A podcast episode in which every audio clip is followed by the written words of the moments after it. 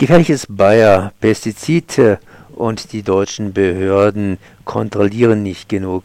So zumindest hier Caroline Terwind von der ECCHR. Servus zuerst einmal. Hallo, guten Tag. Um was geht es denn überhaupt bei diesem Bayer-Pestizid? Warum kontrollieren die deutschen Behörden nicht genügend? Um was geht es denn überhaupt? Also es geht um das äh, Pestizid mit der Name Nativo.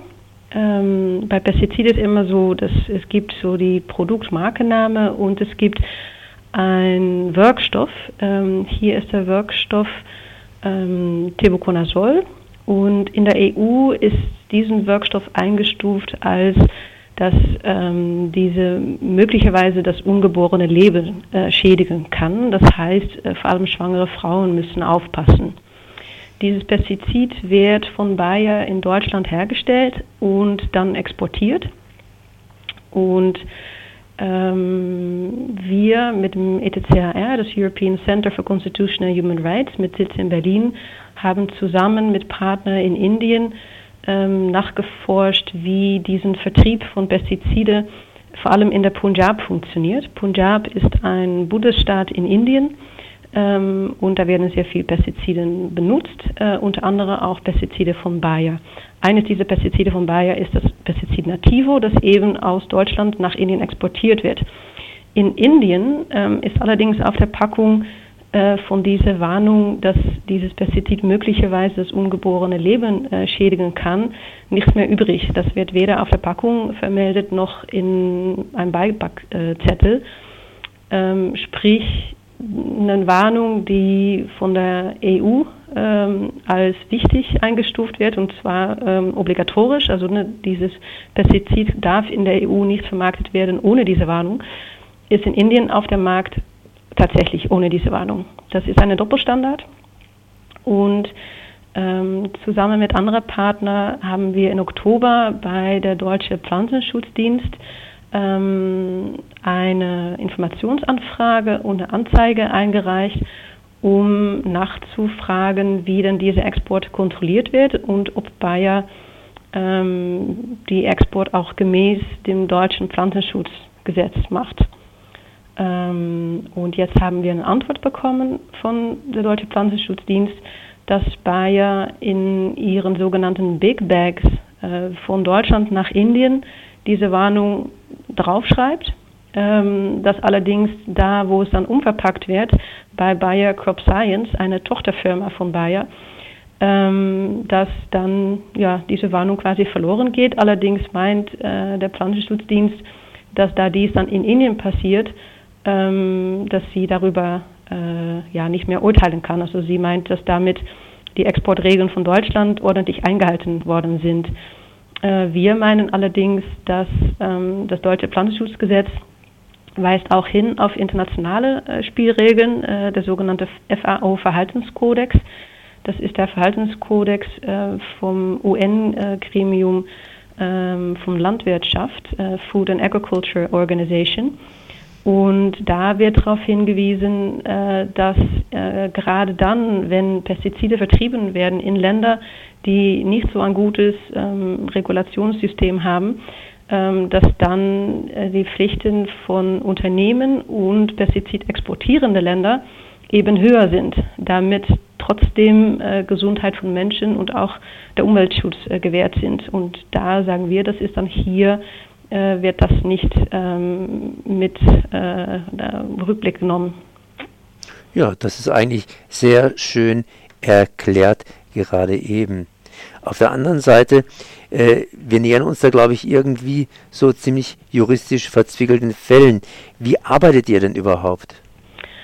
Ähm, also wir sind tatsächlich ähm, Juristen und Juristinnen und wir arbeiten zusammen mit sozialen Bewegungen, äh, mit Bauernorganisationen, mit Gewerkschaften, ähm, sowohl hier in Europa als in Ländern wie Philippinen und Indien, ähm, weil es ist ja oft so, dass europäische Firmen ähm, zum Beispiel nach diesen Ländern exportieren oder eben dort ihre Tätigkeiten betreiben ähm, und die Auswirkungen dann vor Ort ähm, gespürt werden. Und wir arbeiten zusammen mit eben diese äh, soziale Akteuren, um zu schauen, inwieweit unsere juristische Expertise äh, deren Anliegen unterstützen kann. Nun, äh, das Landes, die Landeswirtschaftskammer Nordrhein-Westfalen natürlich relativ wenig Möglichkeiten in Indien selber zu kontrollieren, was die Inder machen. Was hätte denn die Landwirtschaftskammer Nordrhein-Westfalen hier machen müssen oder machen sollen? Also es gibt ähm, verschiedene Möglichkeiten. Ähm, es gibt zum Beispiel zu einige Pestizide gibt es ein internationales System, wo tatsächlich Informationsteilung betrieben wird. Ähm, sprich, es gibt ähm, quasi auf der gleichen Ebene in Indien ähm, Kollegen von der Pflanzenschutzdienst hier und die hätte zum Beispiel informieren können, dass eben diese Hinweise in der EU obligatorisch sind und dass die in Indien nicht vorhanden sind. Hätte das dann dazu geführt, dass Indien selber entsprechend diese Hinweise verlangt hätte? Also in Indien ähm, ist die Gesetzeslage nicht so genau, wie das hier in der EU ist. Ähm, was in Indien verlangt wird, ist, dass alle äh, nötige Warnungen ähm, auf die Packung und auf den Beipackzettel geschrieben werden. Ähm, was denn genau die äh, nötige oder notwendige Warnungen sind, ist etwas offener gelassen. Ähm, wir würden aber behaupten, dass was in der EU als notwendig angesehen wird, dass das auch in Indien notwendig wäre.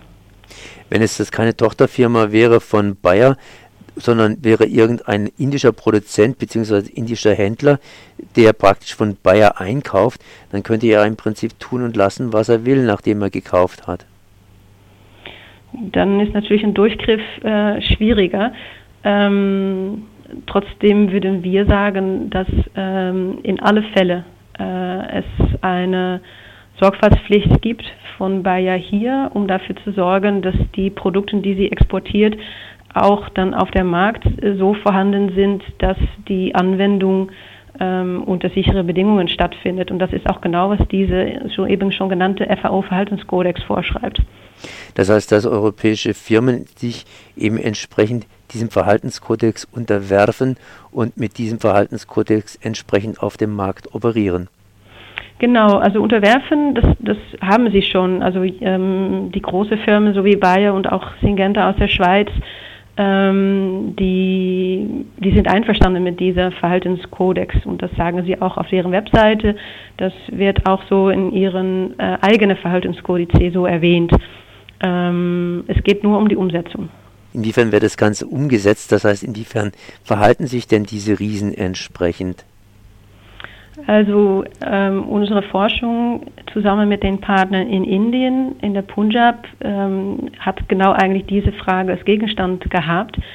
Ähm, und es gibt zum Beispiel auch ähm, in der Verhaltenskodex die Hinweis auf Schutzkleidung, ähm, dass ähm, Pestizide nur angewandt werden sollten, wenn auch die empfohlene Schutzkleidung vorhanden ist. Das ist in der Punjab auch nicht so, da kann man eigentlich gar keine Schutzkleidung bekommen. Ähm, und dass eben äh, diese, dieser Umstand, die sollte bekannt sein bei Bayer Crop Science. Und dann sollte sie auch entsprechend darauf reagieren. Und die Pestizide, die zu gefährlich sind, ähm, um ohne solche Schutzkleidung angewandt zu werden, sollte dann von der Markt genommen werden. Jetzt hat es diese ganze Gesetzeslage. Ihr arbeitet ja schon seit 2007 juristisch solche Fälle auf. Was für Erfahrungen habt ihr denn in der Vergangenheit gemacht, wenn ihr so einen Fall aufgegriffen habt?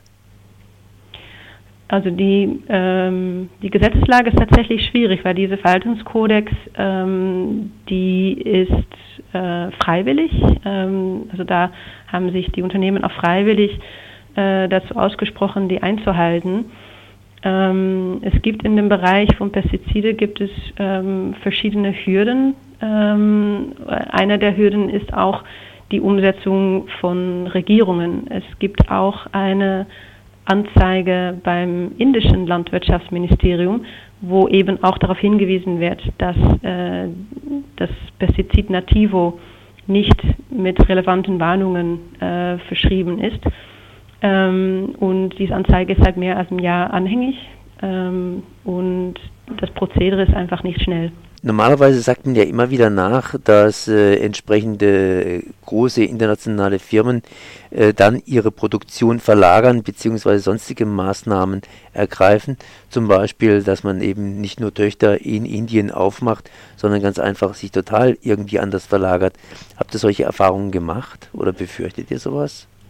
Es ist tatsächlich so, also dieses Pestizid Nativo ist einer der wenigen Pestizide, die von Bayer hier in Deutschland hergestellt werden. Die meisten Pestizide, die wir in Punjab von Bayer auf dem Markt gefunden haben, die werden in Indien selber hergestellt. Da ist zum Beispiel ein Pestizid mit dem Namen Lavin. Der Wirkstoff da drin ist Thiodicap. Thiodicap ist hier in der EU nicht mehr zugelassen ähm, und wird eben von Bayer dann in Indien schon äh, noch als Produkt auf den Markt gebracht. Das ist, sehe ich natürlich als persönlich als, als ein Problem an. Das heißt, wie will man versuchen, den Konsumenten zu schützen, wenn sich große Firmen entsprechend verhalten, äh, so verhalten können. Das heißt, ihr geht hin und macht es ganz einfach öffentlich, um entsprechend die Moral, ich sage mal einfach Moral der Firmen zu heben und entsprechendes Bewusstsein zu schaffen. Oder äh, was ist euer Ziel? Also es gibt auch ähm, noch andere juristische, juristische Maßnahmen. Wir arbeiten mit einem Anwaltskollektiv in Indien auch zusammen. Die ähm, haben da eine Verfassungsbeschwerde eingereicht, um eben hinzuweisen auf diesen Doppelstandards in der Registrierung von Pestiziden. Ähm, es gibt eben mehrere Pestizide, äh, wovon der Wirkstoff in zum Beispiel der EU verboten ist, die aber in Indien noch vermarktet werden. Äh, ein Beispiel davon ist eben Thiodicap von Bayer. Ein anderes Beispiel davon ist das Pestizid Paraquat, das zum Beispiel von ähm, Syngenta auch vermarktet wird. Und jetzt ist das anhängig beim High Court in Delhi, ähm, wo diese Pestizide quasi verhandelt werden mit der Frage, wenn das jetzt in andere Länder nicht zugelassen ist, ähm, sollte dann nicht in Indien auch die Registrierung unterbunden werden. Und das könnte unter Umständen der Fall sein. Ich bedanke mich auf jeden Fall mal bei Caroline Terwid für diese Informationen. Näheres gibt es natürlich bei ECCHR, das heißt auf den entsprechenden Webseiten. Merci. Vielen Dank. Tschüss.